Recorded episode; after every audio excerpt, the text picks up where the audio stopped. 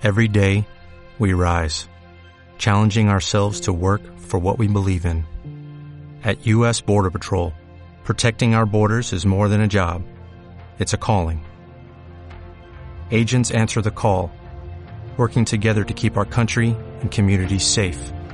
If you are ready for a new mission, join U.S. Border Patrol and go beyond. Learn more at cbp.gov/careers. Esto es una producción de Mindalia Televisión y Mindalia Radio, audiovisuales sin ánimo de lucro de mindalia.com, para aportar conocimiento y crear conciencia. Mindalia.com, la primera red social de ayuda altruista a través del pensamiento.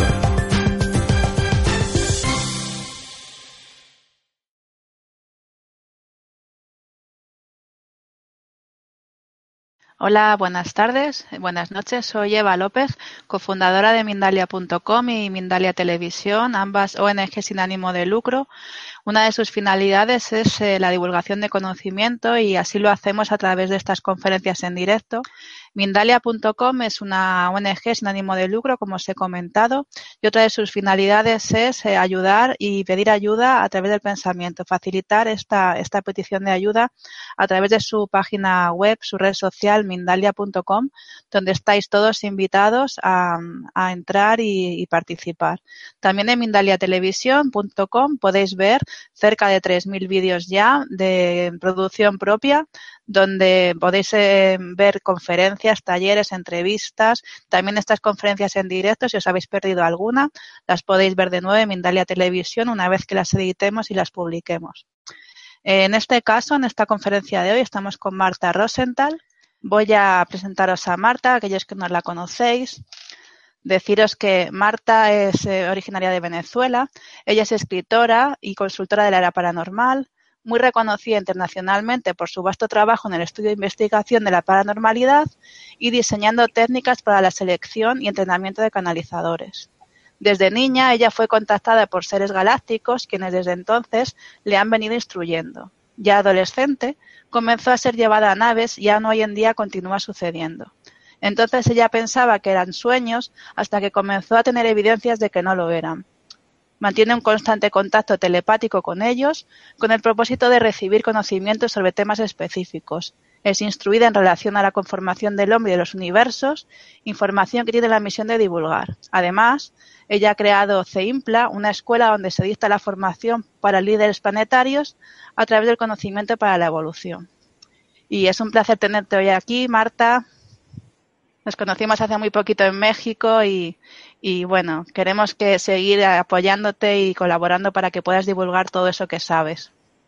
Así es, Eva, un gran abrazo desde aquí, desde Venezuela. Un saludo muy especial para la gente de Mindalia, a los directores. Es una oportunidad importante poderme expresar a través de su medio para Eva y Alfredo todo lo mejor y que todos sus proyectos continúen haciéndose visibles y activos.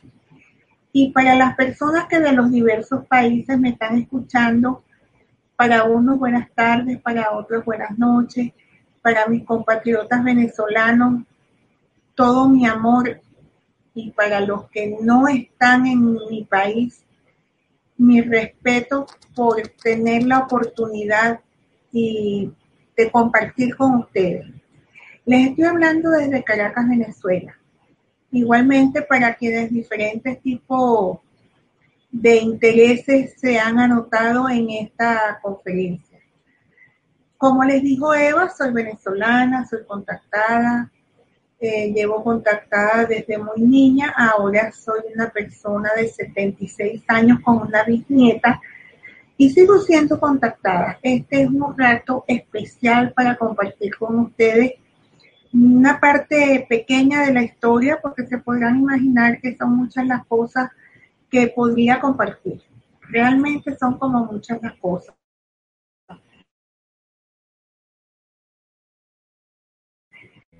De cómo el proceso de desarrollo y evolución de nosotros como humanidad en este planeta somos guiados por ellos, siempre lo hemos sido y esos seres galácticos a quienes suelo llamar hermanos de las estrellas, han estado muy pendientes y muy atentos a todo lo que sucede en todas partes de nuestro globo, no importa el lugar a donde nos encontremos. Tal como Eva les contó, cuando fui una niña, eh, comenzaron los contactos que para mí eran parte de una realidad. En ningún momento se me ocurría que eso podía ser una fantasía. Y el ser que yo veía cercano a mí, para mí era algo absolutamente real. Para mí era difícil que no eran seres físicos, que eran hologramas. Entonces comencé a tener evidencia de que no eran sueños para mí. Eso que me estaba sucediendo era real, solo que yo no tenía la menor, el menor temor. Ya adolescente, cuando comienzan a llevarme a las naves, en un principio no tuve temor, pero un poquito más adelante comencé a sentir que aquello que me estaba sucediendo me parece que no le sucedía a muchas personas y comencé a contárselo a mis compañeras de colegio. Se podrían imaginar cómo era la historia. Me veía como alguien raro. Incluso ahora que lo hago a voluntad, ahora simplemente eh, les puedo decir, necesito resolver algo, por favor, súbanme. Eh, estoy segura de que también me ven como una persona extraña. Créanme que no lo soy. Es posible que muchos de ustedes, los que ahora están en contacto conmigo a través de Mindalia, estén pasando por el mismo proceso, pero no se hayan dado cuenta de cuál es la realidad. El contacto físico eh, ha sido muy pocas veces, había sido tres veces, pero hace cuestión de dos semanas volví a tener un contacto físico, un contacto inesperado, como la mayoría de ellos eh, en espacios a donde hay jardines, donde hay muchas plantas. Y hoy en día mantengo un constante contacto telepático con ellos con el propósito de recibir instrucción sobre temas específicos. Eh, a veces soy yo la que les indica cuáles son mis inquietudes, pero muchas veces son ellos los que me dicen, vamos a tratar a darte enseñanza sobre un tema concreto. Y les digo vamos porque no es a mí nada más. La escuela que dirijo en Venezuela se infla es una escuela que forma canalizadores, eh, son mi orgullo, son mis hijas, mis hijos, eh, canales pocas veces vistos en otros países a donde tengo que viajar.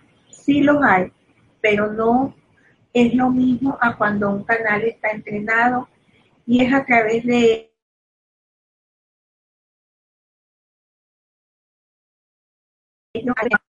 tal como lo estoy haciendo ahora con ustedes.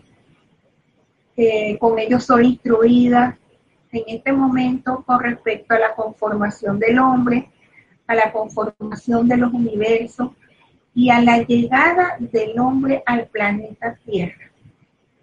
Sobre ese tema, hoy me complace contarles lo que ellos mismos me han dicho y sobre todo para que tengamos una noción más acertada. Comencemos. La conformación de los mundos es muy compleja. Hay infinitos universos reunidos en un solo universo. El cosmos es una fuente inagotable de vida, porque en todos los planetas hay vida vida sutil que conviven entre sí, pero también somos nosotros, eh, tal como ustedes nos están viendo. Pasa, puedes pasar la próxima imagen, Eva, por favor. Eva, Evita, por favor, pasa la esa. Gracias. Este, ese mundo en el que nosotros nos desenvolvemos somos apenas casi podría decirles que es como un granito de arena en la infinitud de lo que eso representa. Esa conformación de los mundos trata de organismos vivos, organismos creados por la divinidad, al igual que lo fuimos nosotros. Vamos a llamar a esa divinidad y vamos a reconocerla como la luz primordial. De acuerdo con cada religión, con cada filosofía, todos les vamos a poner un nombre diferente. Y para que no tengamos ningún tipo de roce, para que nos sintamos más ajustados al concepto de la creación, eh, yo les pido que conversemos sobre la luz primordial, que es quien realmente todo lo crea. Muchos de estos seres que vienen, que nos instruyen, puedes pasar la otra, Eva. Estos seres que vienen, que nos instruyen, muchas veces no necesitan nada, porque para trasladarse viajan en la luz. Tampoco tienen nombres, porque muchas veces se trata de una conciencia grupal. Y esa conciencia grupal está dividida en diversas razas. Son grupos de seres que se comunican con nosotros por luz, por sonido y por vibración. Al igual que cualquier otro planeta en formación, antes de que ellos vinieran aquí a la Tierra, aquí en la Tierra lo único que había era creación, luz, viento, agua, y este planeta estaba parcialmente en estado gasoso y lleno de bruma. La imagen que ustedes están viendo en este momento es bastante semejante a cómo estaba el planeta en ese entonces. La, no se veía la forma porque la bruma todo lo tapaba. Ocurre el calentamiento natural pero intenso que permitió la condensación y esa condensación hizo que esa bruma se fuese abriendo y abriendo y comienza a verse la presencia de las aguas. Puede pasar la lámina, Eva. Esa presencia de las aguas para nosotros que estamos aquí viendo una imagen, pero que no nos imaginábamos que antes de esto todo era una bruma. Crean que estas aguas tenían la totalidad de la tierra cubierta y esa totalidad de la tierra cubierta impedía ver qué había más adelante, qué otra cosa había allí.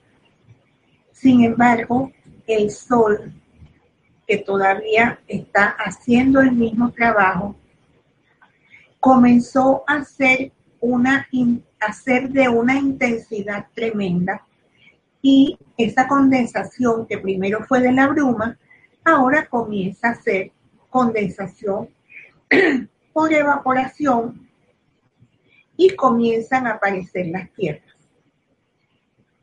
A medida que comienzan a aparecer las tierras, también comienzan a aparecer eh, otras formas pequeñas de vida, como fueron las primeras, los primeros árboles, ¿no? Porque había este, una vegetación incipiente. La primera forma de vida se genera en la molécula del agua. De allí de la molécula del agua comienza a tratarse a esos seres, porque son seres vivos, que fueron teniendo una forma primaria y esa forma primaria comienza a unirse, eran elementos unicelulares se convierten en multicelulares y con el transcurrir del tiempo comienzan a tener formas diversas específicas.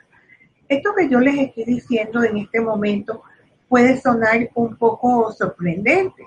Y les digo por qué. Sorprendente porque no nos imaginamos que esto pueda suceder de hoy para mañana, de ninguna manera. Esto sucedió en milenios y milenios y eones y millones de tiempos entre la primera aparición de lo que era la Tierra a la primera aparición de lo que fue la molécula del agua como vida dentro del agua y luego posteriormente a los seres de las aguas, aquí pasaron millones de millones de millones de años.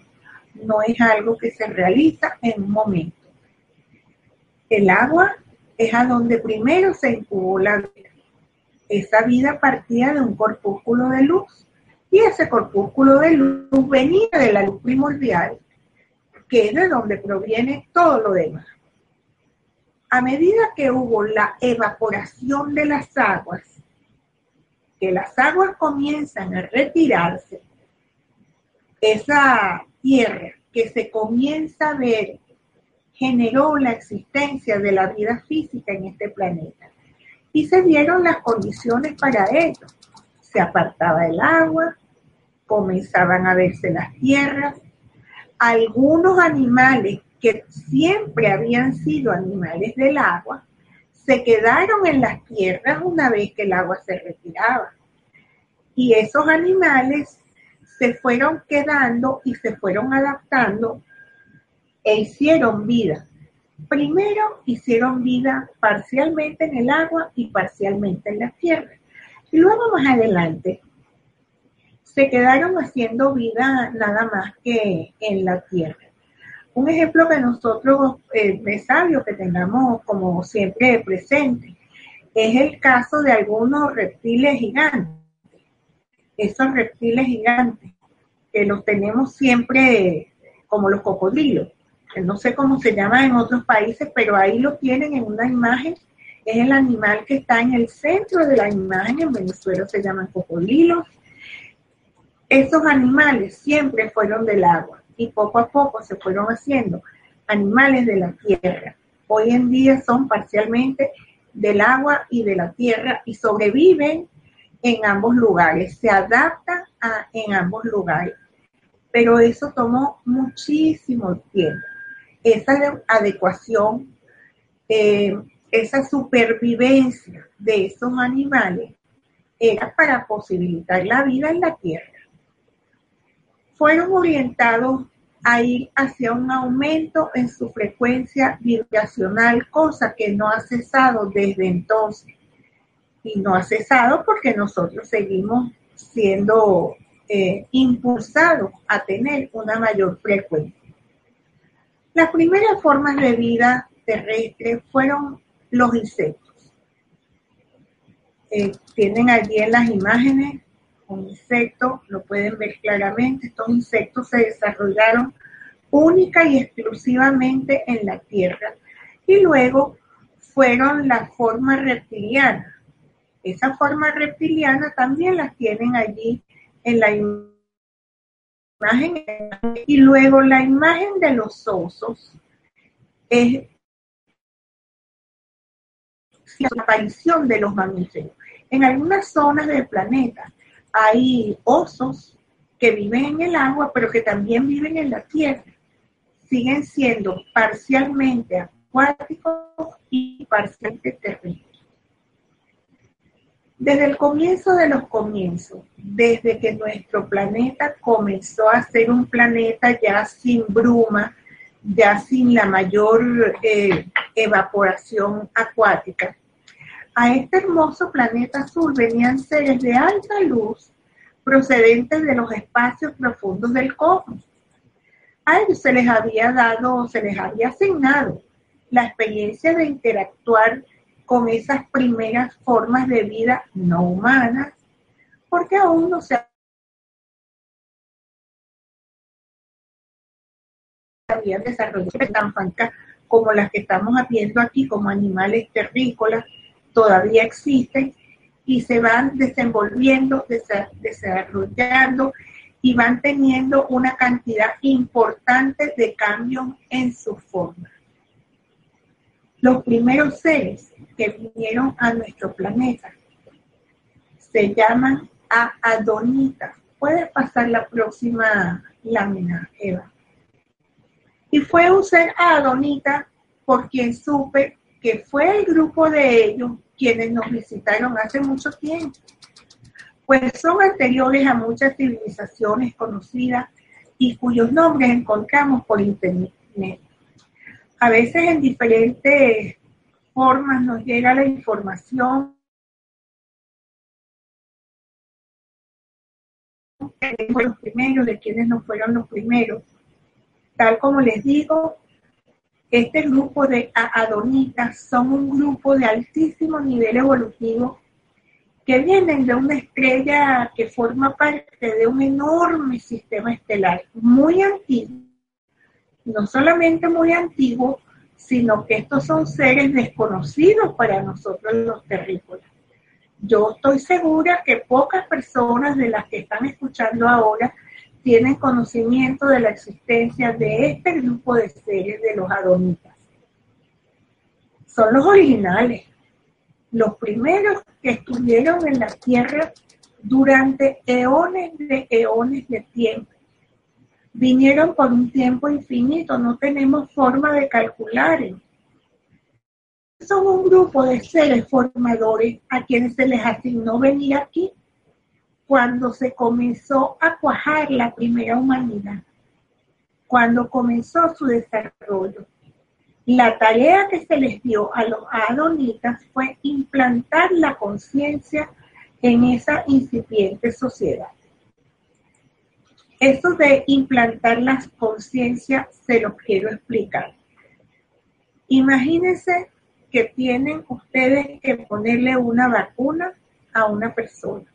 Primero le ponen la primera dosis, más adelante, ustedes ven cómo es el desarrollo, le ponen la segunda dosis y así poco a poco fueron implantando la conciencia hasta que definitivamente ya se comenzó a tener una humanidad importante. Esos seres adonitas hoy en día están en todo el universo para dar a conocer su verdadera esencia, su origen, y así como hicieron con nosotros, ellos vienen, inyectan la vida, regresan a sus lugares de origen, pasa un tiempo muy largo, vuelven a venir a donde han inyectado vida y conciencia y luego van dejando a otros seres que cuidan, vigilan y protegen esa humanidad. Realmente la labor de los adonitas no termina aquí su labor continúa, pues a ellos se les debe observar y resguardan el desarrollo de esas criaturas vivientes que más adelante van a impulsar en su evolución y en su ascenso. Eso mismo ocurrió con nosotros. Ellos fueron inyectando vida, inyectando conciencia y en el transcurrir de los millones de años, ese impulsar de evolución somos lo que somos ahora. Mientras esto ocurría, a nuestro planeta llegaron ingenieros genetistas que venían de las estrellas.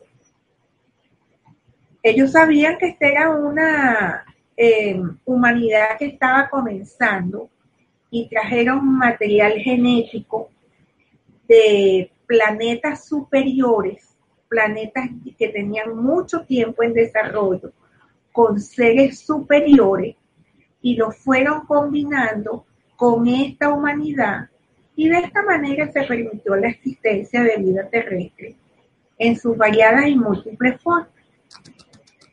Eh, suena como un poco fantástico y yo estoy completamente segura de que ustedes deben de estar sintiendo lo mismo que sentí yo, eso de sentir tan lógica la explicación que me iban dando que ahora sí me cuadran las ideas, me cuadran las imágenes, ¿sí?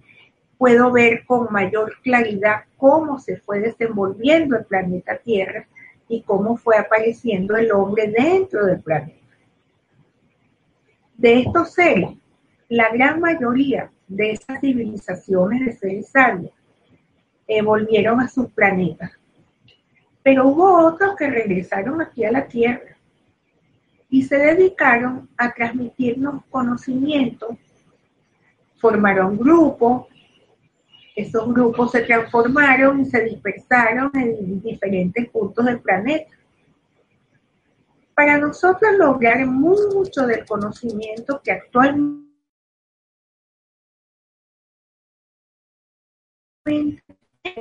curado muy bien y otros han estado deformados, se han modificado del núcleo original de donde se deriva. Se los digo con mucha precisión, porque a esto se debe que algunos grupos, algunos individuos sobre un tema nos dan una información y otros grupos nos dan una información diferente. Pasado el tiempo, no solo fueron ellos quienes nos visitaron, también vinieron sabios avatares, ancianos, eh, seres que venían a desarrollar la humanidad para lograr que nuestro proceso evolutivo se fuese organizando en diferentes épocas. Esos seres eh, del espacio, esos seres celestes, esos seres galácticos, vinieron a despertar conciencia, amor, respeto, eh, deseando lograr una humanidad iluminada, para que luego esta humanidad le enseñara a otros cuando ellos volvieran para sus respectivos planetas. Posterior a la llegada de los adonitas de una estrella que no queda muy lejos de este planeta, vinieron los seres azules. Son un grupo de seres muy antiguos. Su llegada aquí tiene milenios de antigüedad. Es un grupo de sabiduría, de compasión. Llegaron al planeta y no se devolvieron. Vinieron como grandes maestros a ayudar al hombre, a enseñarle. El primer lugar a donde ellos llegaron es lo que hoy en día nosotros conocemos como África. Simplemente porque esa parte del planeta tiene una vegetación y tiene aguas muy semejantes a su lugar de origen. Eh, ¿Cuántas veces no hemos dicho cuando hemos visto un hermano africano, parece azul? Y realmente no es que parece, es que son originarios de ellos. Así como estos seres llegaron aquí, así nuestros compañeros africanos fueron permaneciendo y algunos tienen una referencia en el color de su piel. En aquellos tiempos, en nuestro planeta había seres rudimentarios. Y cuando los azules vinieron, los vieron tan diferentes que por miedo comenzaron a agredirlos. Nosotros estamos como un poco acostumbrados a lo que llamamos la belleza. En algunos lugares se considera belleza y en otros lugares no se considera belleza. En este caso, cuando ellos llegaron a esa parte de África, pues los seres que habían allí los veían como seres sumamente extraños, no precisamente hermosos. Su tarea consistía en darles enseñanza y conocimiento. Se retiraban y volvían a venir. Observaban cómo era la evolución de estos seres hasta que pudieron encontrar seres conscientes y capaces de interpretar con mucha sencillez esa enseñanza. Esos ingenieros genetistas continuaban viniendo. No era nada extraño para aquí en el planeta que ellos continuasen haciendo intercambio genético y un amplio mejoramiento de la vida terrestre. Eso fue dando la oportunidad de que nosotros como humanidad hiciéramos eh, transformaciones y cambios importantes. Esos azules, esos grandes sabios e instructores, eh, dejaron muchos rastros de ellos, dejaron rastros en Mongolia, en China, en el Tíbet, en Japón y en el desierto de Gobi. Allí en el desierto de Gobi se establecieron allí había en ese momento tribus salvajes. Esas tribus salvajes también los atacaron, los capturaron y como producto de la, ignorancia sufrieron el irrespeto de estos seres, pero ellos los aceptaron porque eran muy evolucionados y sabían que estos seres estaban apenas comenzando con su proceso. Esos seres azules que vinieron sabían muy bien cuál era su trabajo. ¿Qué nos trajeron ellos aquí? ¿A qué vinieron? Nos aportaron importante enseñanza a nivel espiritual. Nos aportaron conocimiento a quienes ya tenían evolución en aquellos tiempos, al punto de que todavía hoy se les honra a los azules. Hay restos arqueológicos de sus ciudades, en algunos sitios se conservan sus enseñanzas orales, sin embargo, como sucedió con otros grupos, esas enseñanzas también fueron deformadas. Parte fue modificada por el hombre, parte fue conservada y parte simplemente se guardó por aquello que nos dicen muchas veces que solo se enseña de boca a oído. Y así continúan eh, las enseñanzas de estos seres azules eh, mostrándose en nuestro planeta. Los milenios pasados, todos los azules de la Tierra son los mismos, aun cuando están en diferentes lugares. Estos azules sembraron y recogieron frutos. Y déjenme decir, muchos de ellos aún permanecen aquí.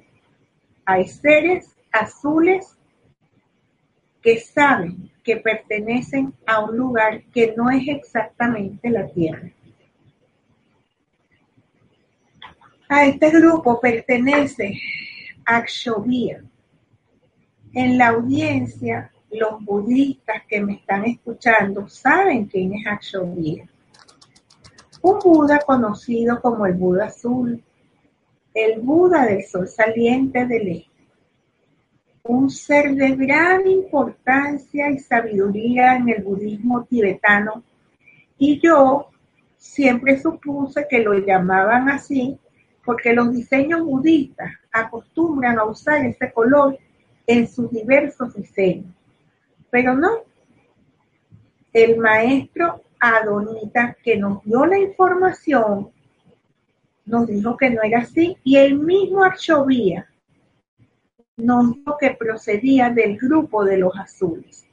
De hecho, en una canalización contacto con una de las extraordinarias eh, canales que tenemos aquí en Seimpla, le dijo, dile a tu maestra que hable de mí y hay que honrarlo y de él estoy hablando.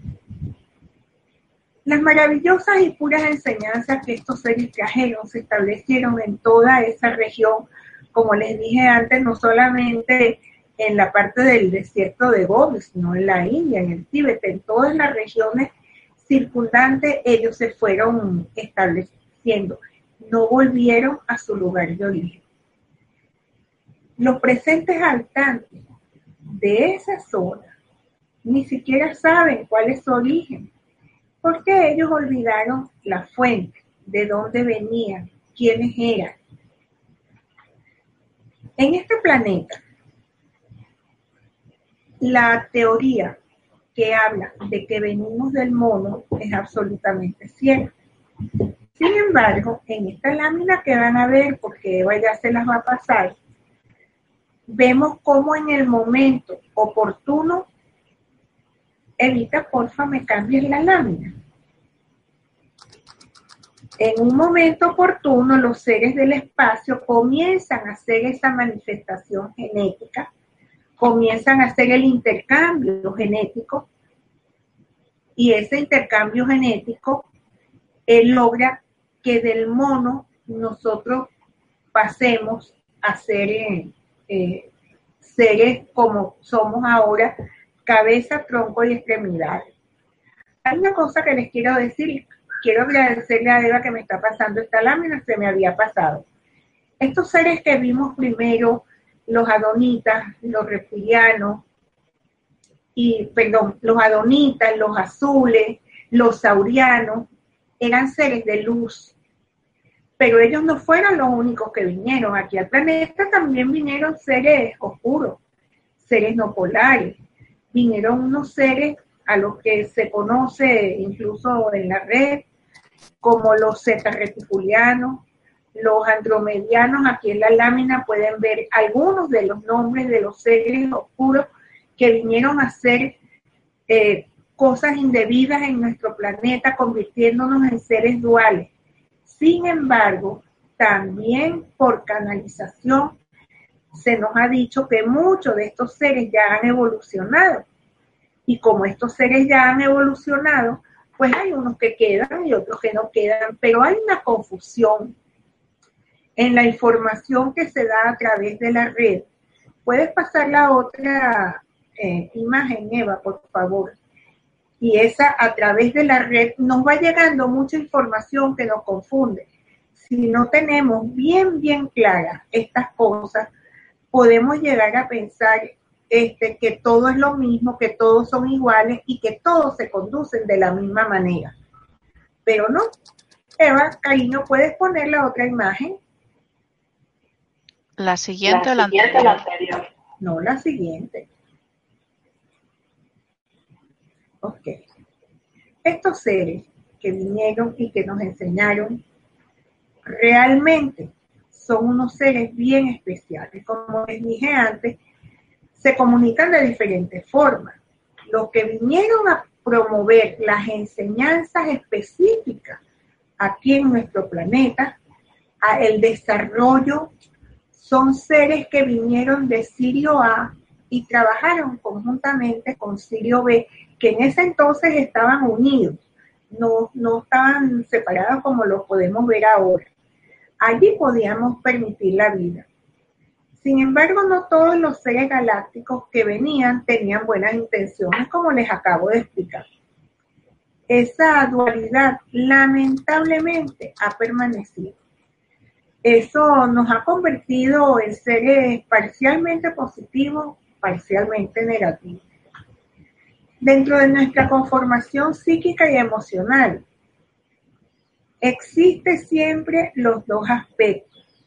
Lo que nosotros como humanos conocemos como bueno o como malo, porque en aquellos tiempos primarios, aquellos ingenieros genetistas, que si bien nos dieron una parte espectacularmente fantástica y por otra parte, hubo quienes sembraron en nuestro ADN eh, características diferentes en la parte emocional.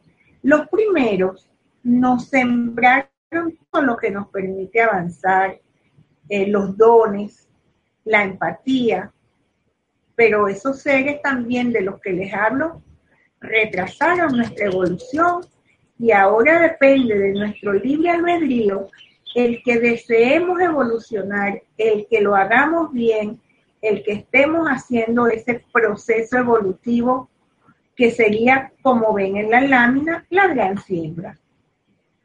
De allí de sistemas estelares comenzaron a traer genéticos de diferentes lugares, fue distinto. Estos seres galácticos continúan comunicándose con el hombre de la Tierra continúan ayudándonos en su desarrollo. Hoy en día este contacto es un tema difícil de ser comprendido porque los paradigmas lo ocultan. Pero lo que les estoy diciendo es una realidad no solamente mía, entre quienes están del otro lado de la pantalla. Estoy absolutamente segura de que hay muchísimos contactados. Se atreverán y otros pues simplemente por ahora no se atreven a decirlo. Hay muchos seres, hay muchos grupos, hay muchos, dentro de esa gran siembra hubo muchos seres. Hay unos que se conocen a través de la red, pero se conocen seres de nuestra galaxia, que se han hecho conocidos, tanto que se ha hablado de ellos. Pero tenemos otros seres, como por ejemplo el comandante intergaláctico acá. También un comandante intergaláctico Jagalás que comanda un fuerte grupo de otros comandantes como Pers. Pers es un ser peculiar. Pers procede de la estrella Copi, una estrella que ni siquiera hemos podido detectar aquí en la Tierra. Y es un ser interesante. Es un ser que encabeza una nave nodriza de donde salen muchas pequeñas naves de apoyo, de apoyo y servicio. Dan apoyo y servicio a estrellas y planetas que se encuentran en emergencia. Por eso sucede que muchas veces cuando fuertes en el planeta Tierra, siempre vemos, siempre hay eventos y siempre vemos naves que pasan por aquí, naves que pasan por allá, las evidencias gráficas, fotográficas, este, en video, son numerosas. En el caso específico de Percy, él comanda un hospital espacial. Son sanadores del universo, pero no son los únicos. Esos sanadores del universo siempre van a estar en la disposición de aquellas personas que les soliciten apoyo para sus labores, para sus trabajos de sanación aquí en la Tierra y en otros planetas. Hay otros seres con los que se interactúa también, como Ahmed, Ashtaí, Alcantor. Hay seres formadores de universo como Mojar Bulbar, que es un ser de altísima dimensión. Pero les digo, es imposible conocer a todos los habitantes del universo. Es como que me dijeran, este, ¿tú conoces a todos los venezolanos? No, no los conozco. Son unos pequeños grupos que voy conociendo. Pero decir que los conozco todos sería como un poco eh, hablar de la fantasía. Puedes cambiar, Eva, Este proceso del que le estoy hablando en estos escasos 40 minutos generó y necesitó muchísimo tiempo de evolución. Tuvo muchas fases, muchas fases a las que se presenta el conocimiento como un factor principal en el desarrollo, en la evolución, haciendo del hombre un ser consciente. Y créanme que todavía estamos como en pañales algunos de estos seres que vinieron se les consideró dioses, fueron deificados. A los que vinieron, por ejemplo, en la época de los mayas, en la época de los incas, en la época anterior a, las épocas, a la época de los egipcios, ellos los vieron como dioses. Nos dieron enseñanza y crecimiento muy avanzado pero las diferencias en su forma, la diferencia en el conocimiento que entregaban, la diferencia en su forma de comunicarse y en la capacidad que tenían para el manejo de la energía, hizo que nosotros los viéramos en aquellos entonces como dioses. De hecho, hay partes de la Biblia donde se habla de eso muy pocos seres de aquel entonces comprendieron lo que estaba sucediendo. Hoy en día, aún cuesta que muchos de nosotros comprendamos que seguimos recibiendo instrucción superior. Cuesta mucho eh, reconocer que estamos siendo apoyados.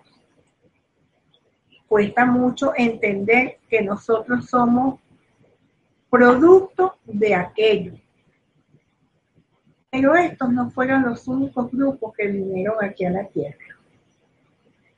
Vinieron, como les dije antes, con diversidad de intenciones. Vinieron naturalmente los conocidos pleyadianos, que han estado muy, pero muy presentes en el desarrollo del hombre. No fueron los primeros, pero sí estaban aquí, sí vinieron. Los más conocidos y que se dice que fueron los primeros son los llamados Anunnaki, citados por Zacarías Sitchin. Pero alto, un momento, cuando estos seres llegaron al planeta, ya el hombre tenía forma humana y era como nos vemos ahora. cabeza, tronco y extremidades no tenían el mismo desarrollo, éramos utilizados como al servicio de los Anunnaki, pero ya teníamos esa forma. Eso nos lleva a concretar que ellos no fueron Anunnaki, no fueron los primeros. tenemos evidencias de que ellos fueron un grupo controlador de los humanos de aquella época y que fueron relacionados con deidades sumerias. Los Anunnaki venían a extraer el oro porque era un mineral que necesitaban para restaurar la, la atmósfera de su planeta. Pero los humanos de ese tiempo se amotinaron y decidieron liberarse de ese yugo. Se creó entonces un cambio genético adicional y surge la especie humana. Y durante miles de años le fueron enseñando conocimientos para la supervivencia, para poder poco a poco llegar a lo que somos hoy en día. Ustedes se preguntarán, bueno, ¿y de dónde sacó Marta estas cosas? Como les digo, del contacto directo con ellos. Ellos nos han dado toda esta información, unas veces a través mío, otras veces a través de los canales de aquí de Seimpla, una gran cantidad a través de los canales aquí de Seimpla. Y eh, es una información que vamos verificando. Muchos de estos, de estos seres volvieron a venir más adelante. Hay evidencias en todo el planeta.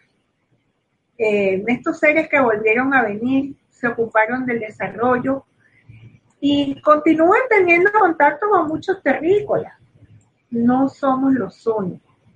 Créanme que no somos los únicos. Ahí, yo me imagino que esto que les estoy relatando son descubrimientos tan sorprendentes que no se digieren con facilidad. Para lograrlo, yo les propongo que cambiemos el paradigma, que cambiemos la historia de la humanidad, porque lo que conocemos hasta ahora es el relatorio. En la imagen que están viendo ahora pueden ver el momento en donde del mono se comienza el trabajo genético y comienza el desarrollo del hombre. Pueden los, eh, los seres celestes nos ven como realeza, pero ellos saben perfectamente que el relato bíblico es una forma metafórica de cómo se nos enseñó qué es, qué somos y de dónde venimos. Pasas la próxima, Eva, porfa.